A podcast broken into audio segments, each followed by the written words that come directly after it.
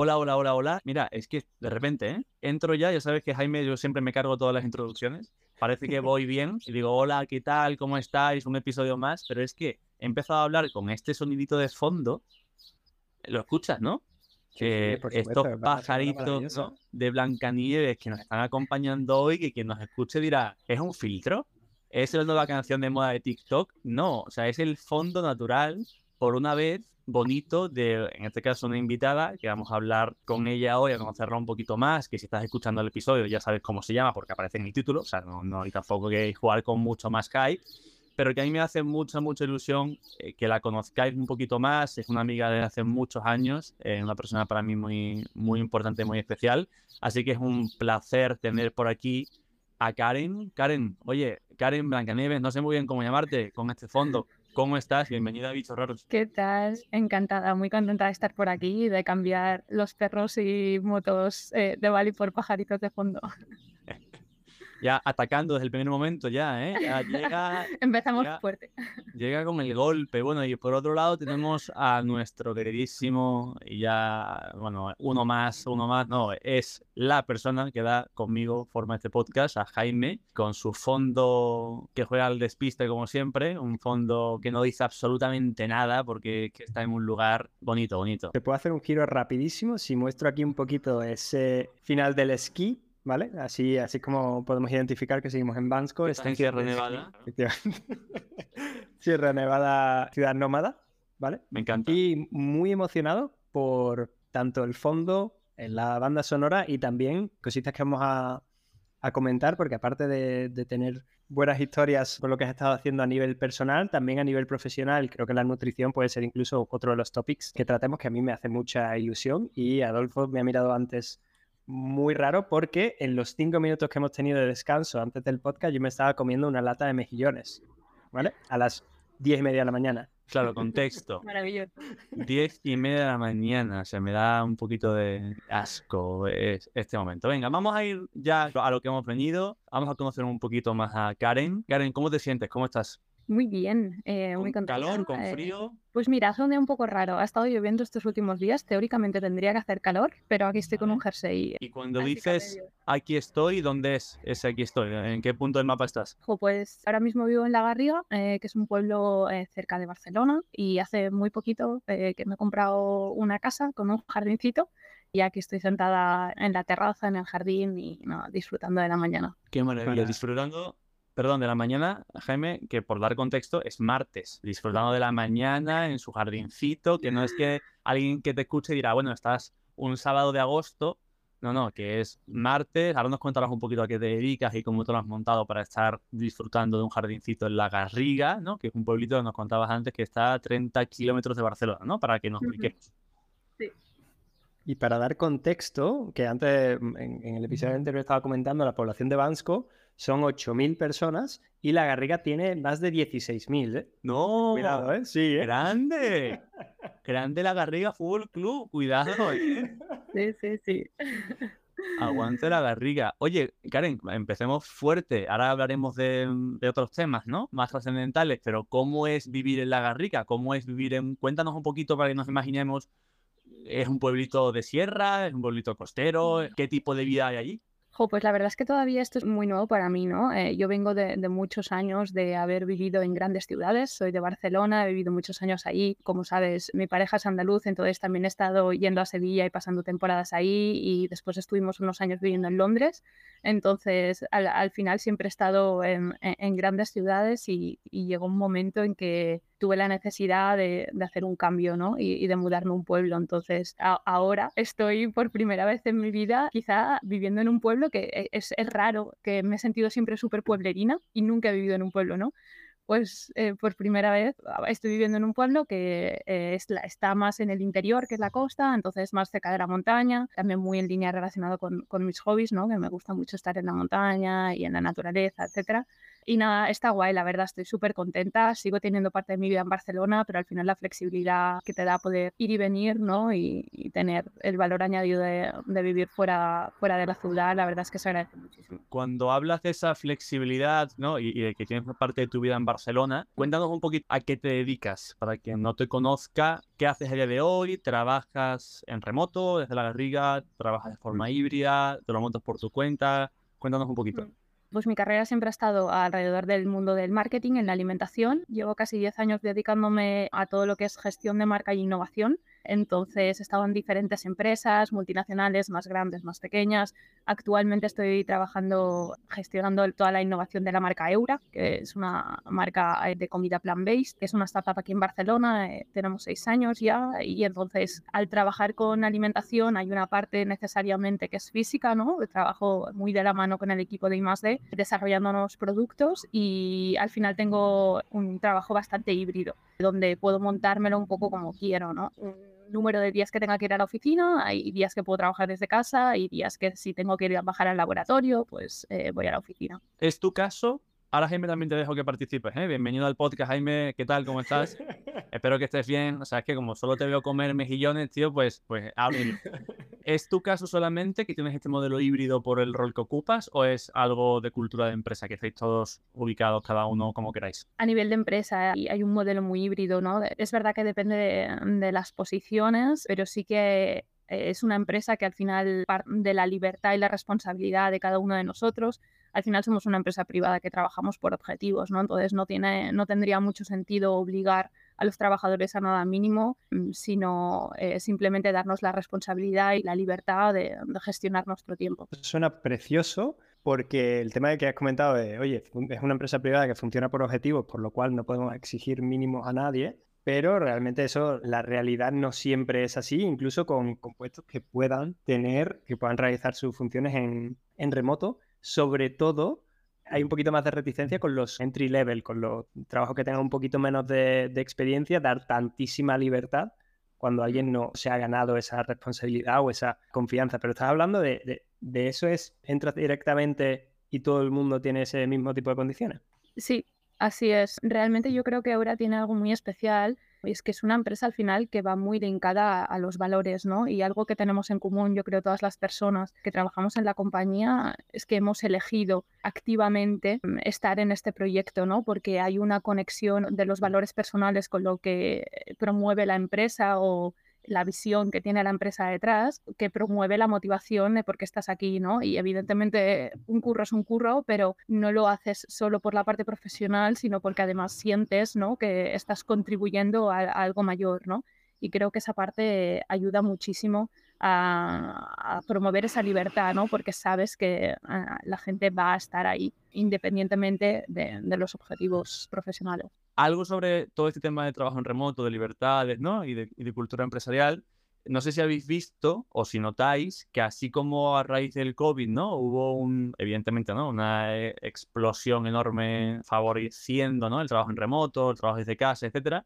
Ahora yo siento un poco que ha vuelto la ola hacia el otro lado. Hay un montón de grandes empresas haciendo comunicados, un montón de noticias de medios, ¿no? Diciendo que no se trabaja bien desde casa, no se trabaja bien en remoto. ¿Lo notáis o solamente es mi algoritmo que me lo enseña porque soy numerito? Yo lo noto en mi entorno, ¿no? O sea, sí que es verdad que hay muchísimas personas que, que en los últimos años habían estado a lo mejor con la libertad de trabajar en remoto, ahora sí que están volviendo. Y también lo noto bastante en el sector público, ¿no? Tengo gente en mi entorno que trabaja y por eso antes decía que, al ser una empresa privada y trabajar por objetivos, ayuda porque es verdad que muchas veces en el sector público eh, dependes, eh, pues depender de la política, ¿no? O otras dependencias que, que, es verdad que ahora están obligando mucho más a, a, volver físicamente a la oficina. Incluso en el, en el mundo tech, que hubo un montón de comunicados, incluso creo que fue Meta que dijo, oye, ya a partir de ahora, lifetime, el 50% de los empleados no tienen que venir tal y cual. Yo estoy viendo muchísimo movimiento en el sector de, de, los videojuegos también. Y en Others, particularmente algunos proyectos, sí estamos pidiendo el, el que, que, algunos trabajadores que viven cerca de la oficina, evidentemente, si estás en Madrid y la oficina está en Sevilla, no te podemos decir nada, pero sí se agradece el que se venga para determinados proyectos para evitar que los para arriba, para abajo, que son, oye, pequeños toques o pequeñas modificaciones, se extiendan, a lo mejor algo que puede ser dos horas estando juntos, se extiendan en varios días pues, por determinadas desconexiones, pero no creo que, mm, que el tema de obligar vaya a resultar de una forma positiva para las empresas. ¿eh? Yo creo que, que la gente ahora ya se ha acostumbrado a esa libertad y creo que es el nuevo estándar. Yo creo que es peligroso. Em, vamos a ver cómo evoluciona, pero yo, creo que es peligroso. Cambiando completamente de tema y entrando un poquito más en la vida de Karen, que creo que, tenemos tiempo limitado porque hay cosas que hacer en el día y entonces queremos tocar muchos temas. Estamos hablando mucho de, de tu vida actual, de la garriga, de, de, tener libertad, ¿no? de movimiento gracias a la empresa con la que trabajas, que conecta muy bien con tus valores, que yo creo que ya eso de por sí, no sé cuál es el porcentaje, pero me atrevo a decir que eres del minoritario del mundo, que hay veces que además pensamos, ¿no? Y aquí hablamos con muchos emprendedores o emprendedoras que trabajan y tienen libertad gracias a su proyecto eh, que han creado ellos, ¿no? Y creemos que es la única manera de conseguir libertad. Pero tenemos, bueno, el, caso de Jaime que trabaja con antes dos empresas, ahora una, ¿no? El caso del tuyo y aún así tenéis modelos que os permiten montaroslo un poco por vuestra cuenta. Antes de entrar más en tu presente, vayamos un poco a tu pasado te quiero hacer una pregunta por una ciudad que aquí en el podcast mencionamos mucho, porque es de las ciudades favoritas de Jaime, es, es un amor absoluto a primera vista. Tú viviste en Londres, ¿verdad? Sí, estuve dos años eh, y pico viviendo, viviendo en Londres y, y currando ahí también. ¿Hace cuánto de esto, por dar un poco de contexto? 2016 y 2017. Y luego en 2018, a inicios, eh, ya me fui a viajar un tiempo. Vale, que ahora también entraremos en esa etapa porque ya sabes que aquí nos encanta cualquier cosa relacionada con viajes. Pero hablemos un poquito de Londres, al menos el Londres de ese entonces, que me imagino que habrá cambiado un poco. La última vez que fue Jaime, casi que le faltan horas por salir corriendo. Así que yo siempre que viene alguien que, que conoce Londres, ¿no? O que vive allí o que ha estado allí, pues me gusta también tener otras perspectivas para que Jaime no se cargue el turismo de Londres, ¿no? Porque si por ahí fuera cerraría totalmente las puertas. Sí, de hecho la petición la tengo hecha. ¿eh? Sí, ¿no? En change.org se puede firmar. No, no Londres. ¿Cómo fue vivir en una ciudad como Londres para ti? ¿Qué hacías allí?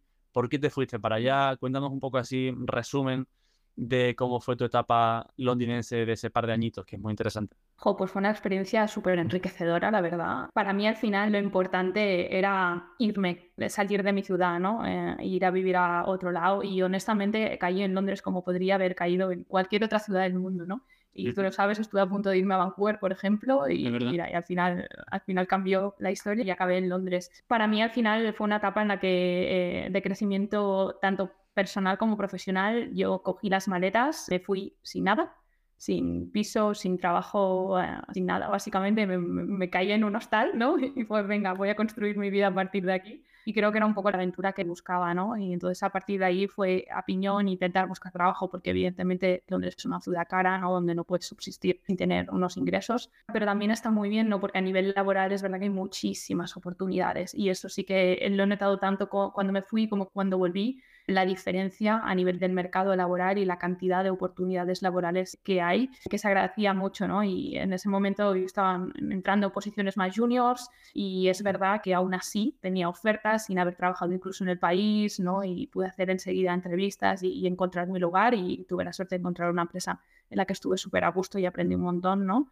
Y después a nivel de ciudad, quizá una de las cosas que me sorprendió más, que al final yo venía de Barcelona, otra gran metrópolis, ¿no? Donde tenía la sensación de, apertura cultural, gente de todos lados, tal. Y llegué a Londres y fue como, que va, o sea, me he estado completamente equivocada toda mi vida. O sea, esto es otro nivel, cómo las diferentes culturas están integradas dentro de la sociedad londinense e inglesa, al final es completamente diferente a lo mejor yo creo que estamos acostumbrados en, en, otros países, ¿no? Y eso me encantó. Barcelona era un poco la garriga, ¿no? En comparación a... Era un poco la garriga de Londres, ¿no? Así es, así es. Barcelona era la garriga de Londres, ¿no? Eh, eh, y esto, bueno, ¿eh? Sí, sí, así es que. Porque ha sido un golpe de repente, un ataque con, con, todo mi cariño a la Garriga, a Barcelona, a Londres, a todo el mundo. Por favor, sigan escuchando y den a like al, episodio. Viva la Garriga. Otra petición a ver, ¿eh? Oye, y el tema, que sé que te es muy relevante, el tema de la comida en Londres, que habrá que comentarlo también, ¿no? Total, eso sí que fue un cambio radical. Eh, al final, bueno, como sabéis, trabajo en alimentación. Eh, eso no significa que sea eh, nutricionista, ¿no? Pero sí que es verdad que a lo, largo de los años, trabajando con desarrollos de, productos alimentarios, acabas aprendiendo mucho, ¿no? Acerca de los ingredientes que hay en cada uno de los alimentos, cómo nutricionalmente esto te afecta a tu cuerpo, ¿no? Em, cómo distribuirlo a lo largo del día. Y bueno, rompes quizá eh, muchas barreras mentales acerca de la alimentación que pudieras tener antes, ¿no? Y claro, evidentemente viniendo de la cocina mediterránea, ¿no? Eh, vivir en Inglaterra fue todo un reto. Solo os digo que me mandaban cajas llenas de comida de aquí, ¿no? Para subsistir y no echar tanto de menos la, la cocina mediterránea fuera broma, se pueden encontrar alimentos y buena cocina en, Inglaterra también. Eh, es verdad que no está tan intrínseco y no tienen tanta tradición o herencia culinaria eh, como la que pudiéramos tener aquí.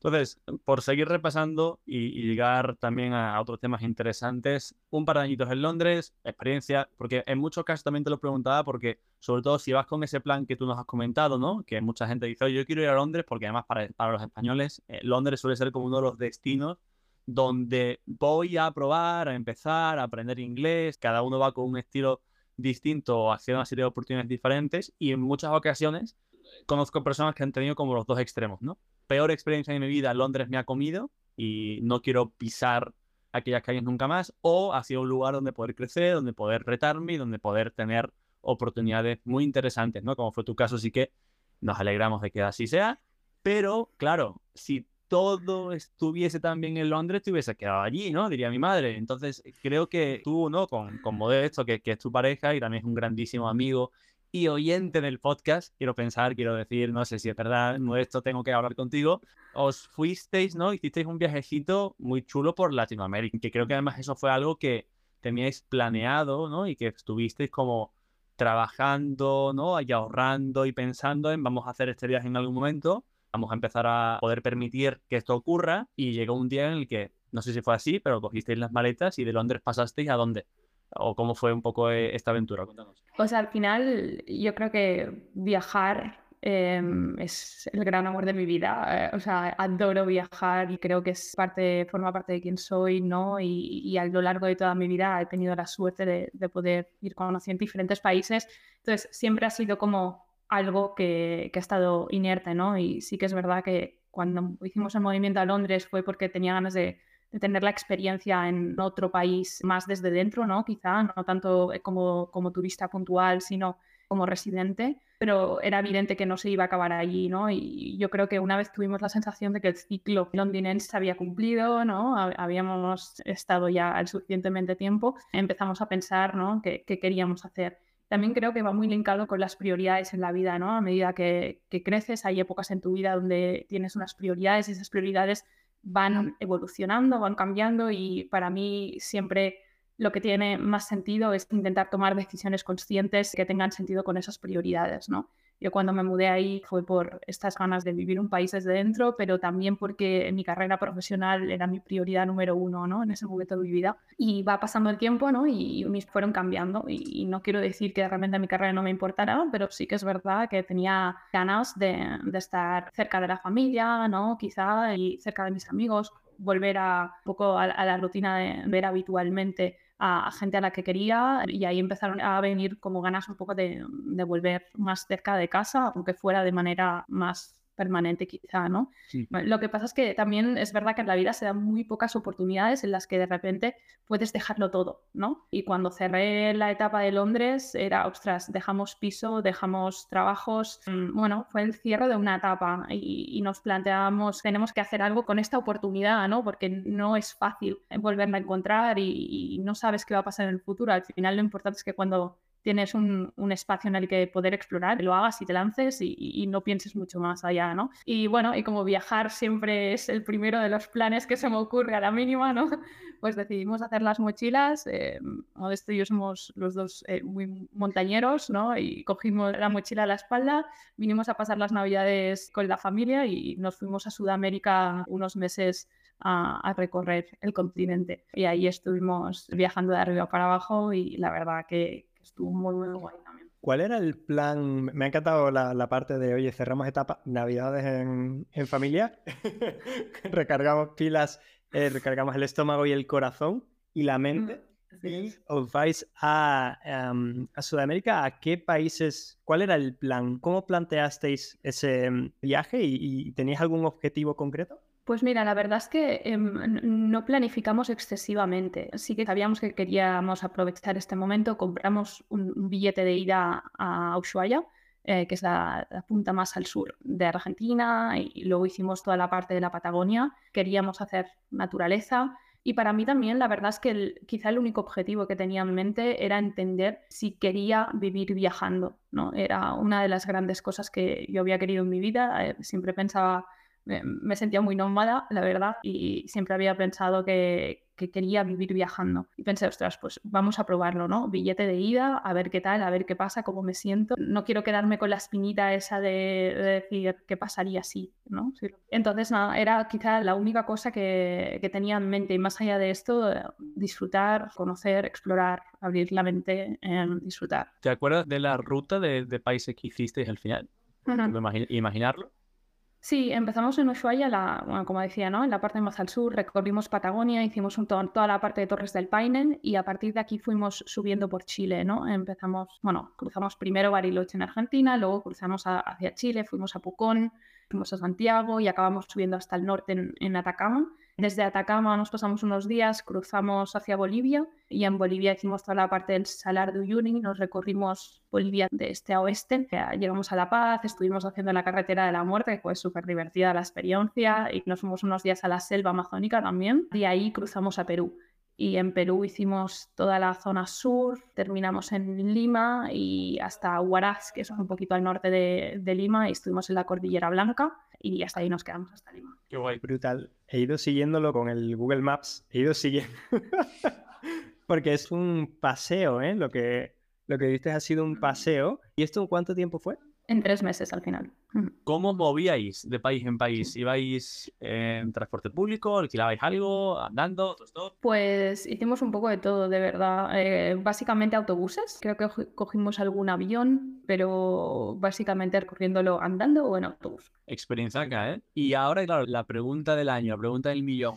¿Te ves haciendo algo así de nuevo? No sé si es tanto dejándolo todo, o tal vez sí, en algún momento de tu vida, o alternando lo que haces, pero viajando. Es algo que sigues teniendo, ya no como espinita, sino como algo que te apetece hacer, retomar el viaje, irte más para arriba, o es algo que ya lo has vivido, has dicho, ok, ya lo viví, listo, ya quiero, quiero otras cosas. Pues creo que eso me enseñó, o sea, ese viaje me enseñaron dos cosas, ¿no? Una es que necesito metafóricamente un sofá en mi vida, necesito un sitio donde volver y a raíz de eso pues tomamos la decisión de que queríamos un sitio, ¿no? una base, bueno, y por eso estamos en esta casa a día de hoy, ¿no? Pero eso no tiene nada que ver con, con cómo nos movemos o qué hacemos o qué haremos en un futuro, ¿no? O sea, al final yo creo que, que eso, mi, mi aprendizaje fue que quería un sitio donde volver, pero que no tenía nada que ver con mis ganas de irme, ¿no? Entonces lo volvería a hacer mil por cien, me iría mañana, ¿no? O sea, realmente em, son experiencias que definitivamente le hablamos mucho como de esto, ¿no? Que sí que em, repetiríamos varias veces y también como que no nos planteamos la vida de manera estática ni a largo plazo, ¿no? Hoy estamos aquí, pero puede pasar cualquier cosa y alquilamos la casa y, nos vamos a cualquier otro lado, ¿no? Me quedo con la frase de queremos un sitio al que volver, pero no significa que no tengamos ganas de irnos. Creo que, que, es algo que tanto Adolfo como yo tenemos algo, o sea, esa conversación la hemos tenido varias veces, eh, es bastante diferente entre él y yo porque yo sigo un poquito más de raíces en, Sevilla, laboralmente tengo un piso y, y, demás, pero sí es cierto que me ha encantado que hayas sacado de tu viaje eso y que también comentes que creo que cada vez más eh, común ese híbrido entre estático y nómada en el que, oye, pues no es que siempre esté en movimiento, sino voy a tener etapas en las que voy a estar en movimiento y voy a tener etapas en las que no. Entonces, oye, quito el sombrero para los que nos escuchen y para los que nos vean, pues me has visto hacerlo.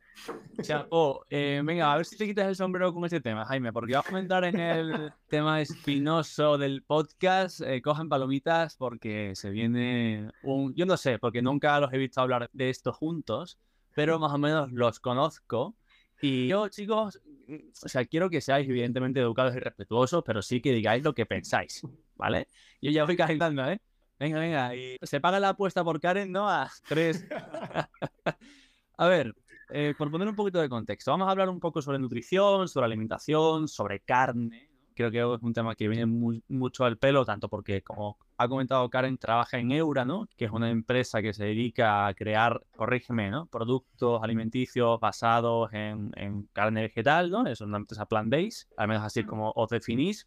que a mí me, gusta mucho el concepto de carne vegetal porque ya de primera ya te están como diciendo, hey, hey, hey, carne pero vegetal, ¿no? Es como los dos conceptos ahí uno confrontado con el otro. Cuéntanos un poquito, ya nos has dicho un poco sobre lo que haces tú dentro de Eura, pero hablando para quien no conozca nada de la empresa, ¿por qué es una empresa diferente o a qué se dedica o qué tipo de productos tiene? ¿Qué es esto de la carne vegetal? Y luego pasemos a la parte de nutrición, nutritiva o carne vegetal versus carne, que supongo que estabas cansada de que amigos y enemigos te lo mencionen. Nosotros somos de los amigos, pero también queremos sacarlo porque nos parece una oportunidad interesante para aprender de otras realidades, de otras formas de hacerlo. Totalmente, y está perfecto. Me encanta hablar del tema porque creo que todavía se habla poco y es súper constructivo em, cada vez que se comparten diferentes puntos de vista. ¿no? O sea, al final, Eura eh, como empresa tiene la misión de sacar todo lo que es la proteína animal de la cadena alimentaria, ¿no? sacar los animales general de la cadena alimentaria. Y para eso se embarca en una transición proteica. ¿no? O sea, la idea es que en cada uno de los productos que lanzamos ayuden a dar opciones a los consumidores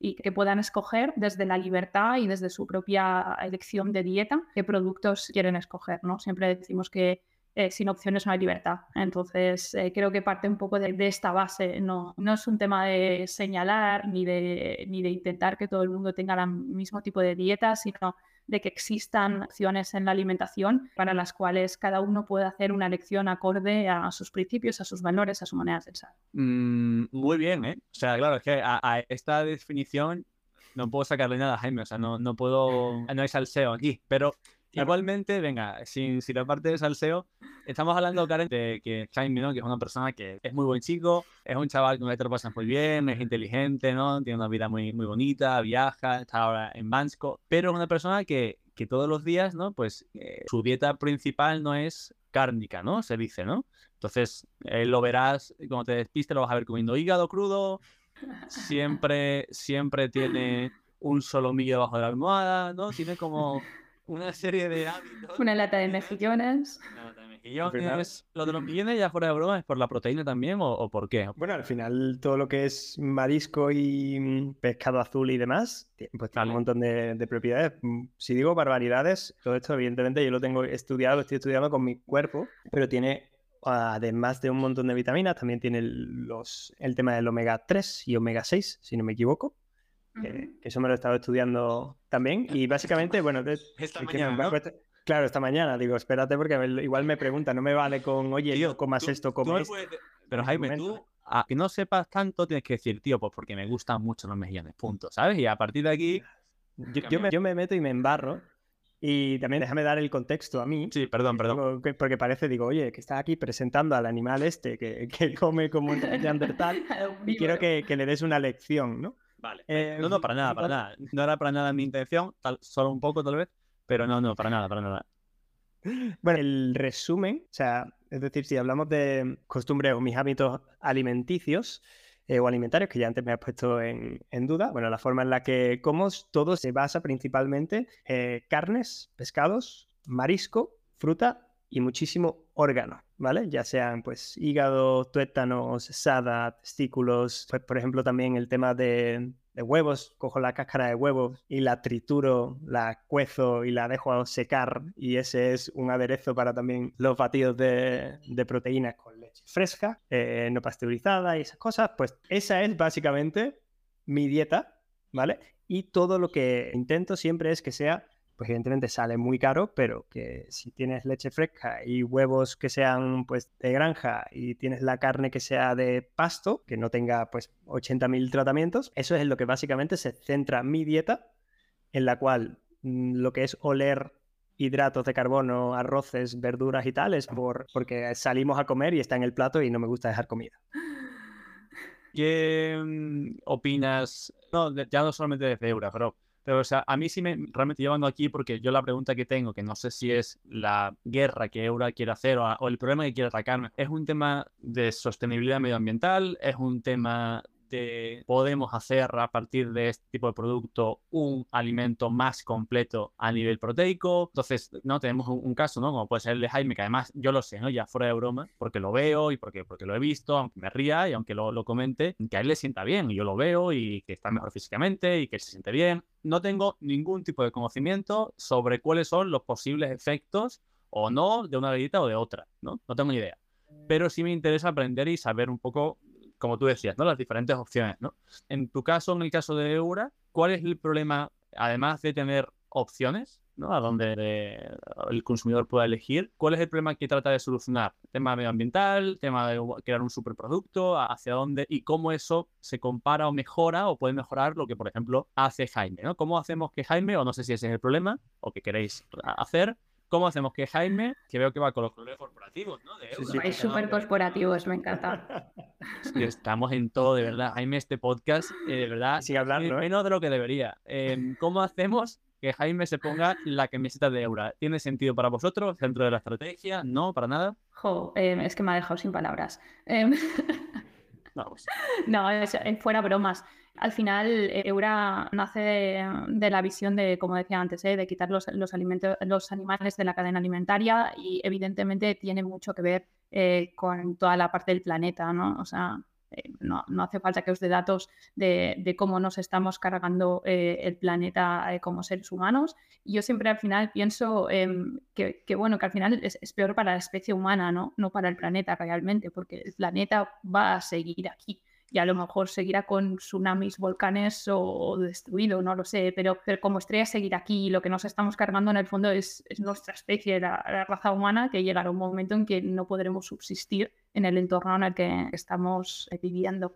Y yo creo que, la misión va un poco de esto, ¿no? De intentar cuidar eh, nuestro entorno, el lugar donde vivimos y, de intentar pensar un poquito más allá con, una, con un tipo de mindset más infinito, ¿no? Eh, más que simplemente que nuestra vida son, no sé, 80, 100 años si tenemos suerte, imaginamos, sino de que la, población va a seguir existiendo y, bueno, Simon Simek siempre habla del Infinite eh, Game, ¿no? Infinite Mindset, y, yo creo que va un, poquito en esta dirección de, intentar dejar el lugar un poquito mejor que nos lo hemos encontrado, ¿no? Al final, eh, yo trabajo mucho con datos, ¿no? Eh, muchos estudios eh, que se hacen sobre eh, temas científicos a nivel poblacionales, ¿no? Y la alimentación es la causa número uno por la cual nos estamos cargando el planeta, ¿no? O sea, lo fácil sería decir que es el transporte, pero realmente no lo es. Es la alimentación y lo mejor que puedes hacer por el planeta, uno es no tener hijos.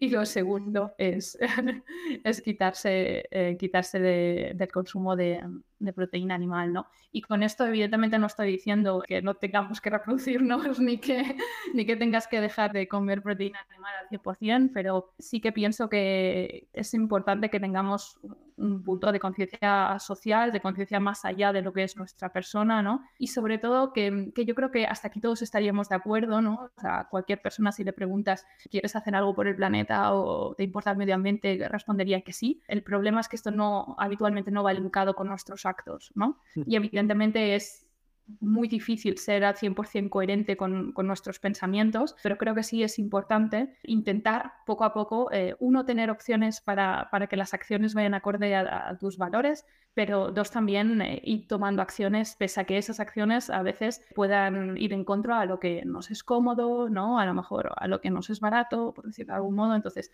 en la medida que cada uno de nosotros podamos, las pequeñas acciones por contra de lo que parezca, la acción individual suma y, hace muchísimo, ¿no? Y, esto sí que es una de las grandes cosas que he aprendido trabajando en, gran consumo, que al final los consumidores tienen más poder de lo que se creen.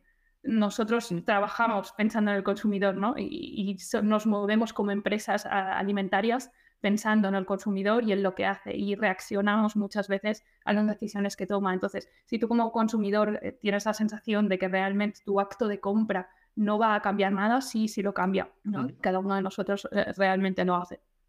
Vale, rápidamente te quería preguntar, porque entonces eh, entiendo que, la propuesta, una de las cosas leyendo la, web que habla de no alternativas, sino de sucesores, estamos hablando de que, de que el principio es sobre todo el tema del cuidado del medio ambiente. Entiendo que también va a haber una, parte importante sobre el tema del cuidado animal o del, trato que se da a los animales o, los fines que tienen o los casos de, en algunos casos que se utilizan los animales de una forma que da miedo verlos para producir alimentos, pero a nivel nutricional, que era, que era quizás la parte que, que más interesaba, es algo que, que tampoco tengo claro, y de nuevo, yo no soy experto en nutrición y por eso siempre digo que, oye, yo estoy haciendo lo que a mí me funciona, me sienta bien y sigo probando cosas y hay cosas que no me sientan bien y dejo de, tomarlas, pero tengo también la curiosidad de decir, oye, y a nivel de, de todo lo que es sostenibilidad, lo compro. A nivel nutricional,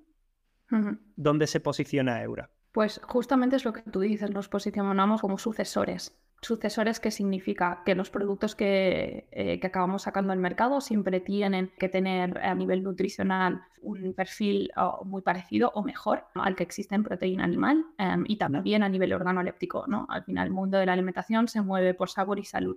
Entonces son las dos palancas que siempre tienes que, buscar el equilibrio, si no la mejora de lo que ya existe en el mercado, ¿no? Y ahí es básicamente a lo que yo me dedico, ¿no? A intentar desarrollar productos que tengan un perfil nutricional y una base organoléptica eh, mejor de lo que ya existe en el mercado o lo que están ofreciendo el resto de marcas, etcétera.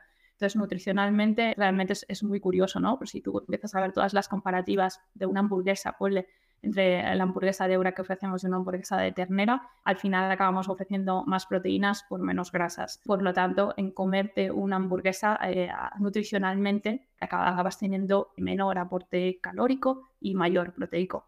Vale, te me quedan evidentemente cosas, cosas abiertas. Creo que, podemos hacer un round two. Por favor, encantada. sí, podemos ir quizá más al detalle, ¿eh? O sea... Claro. Y me encanta también el, tema de, bueno, no, bueno no, no, pueden ser opuestas, pero son visiones diferentes y, me interesa también mucho conocer cuáles son los resultados, oye, en el polo opuesto, porque no es negacionar para mí y decir, oye, solo esto que estoy haciendo es lo positivo, pero tengo mucho interés en conocerlo, así que estaremos en contacto y, Sería... igual hasta lo pruebo, ¿eh? Cuidado, cuidado. A ver, cuidado. ¿Cómo empezamos diciendo eso, eh? que se viene arriba. Bueno, como dice Jaime, creo que se nos quedan muchos temas abiertos para un round 2, pero el tiempo es el que tenemos y también así generamos un poquito de hype para que la gente siga escuchando siguientes episodios. Karen, no sé si se ha quedado algo por tu parte. Nosotros un poco hemos hecho el repaso que teníamos en la cabeza de cómo es tu vida ahora, Erika, que nos hablarás un poco de Euras, saber un poquito del viaje, saber esa diferencia, ¿no? Entre comentabas, ¿no? Vivir o ser de, gran ciudad, ¿no? A, de repente decir, oye, a mí lo que me apetece y lo que me hace feliz es tener un sofá al que volver, ¿no? Y a mí me encantan cuando alguien explica algo de forma tan visual porque entiendo mucho mejor el concepto, ¿no? Eh, lo podríamos complicar mucho, pero al final de lo que va la vida para mí es de ser feliz porque tengo un sofá al que volver.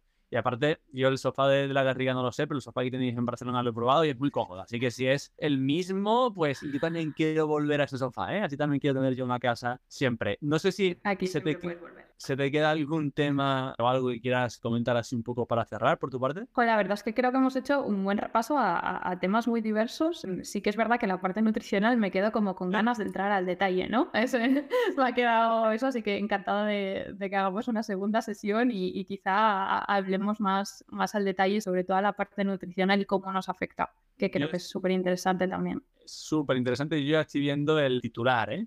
Negacionista con lobby cárnico. lobby cárnico contra plant-based fandom. Y hacemos ahí hacemos una velada de boxeo también o algo, nos inventamos algo. Encantada. Venga, pues chicos, Karen, un placer eh, tenerte por aquí, que la comunidad te pueda conocer un poquito más. Gracias por, bueno, por venirte, por charlar un rato con nosotros y por contarnos tu manera de ver el mundo, que es súper guay. Y bueno, como siempre decimos por aquí, esperamos verte y vernos pronto en algún lugar del mundo, a ver cuándo ocurre. Lo haremos. Muchísimas gracias a los dos. Un placer enorme. A por la semana. Gracias. Hasta luego. Chao.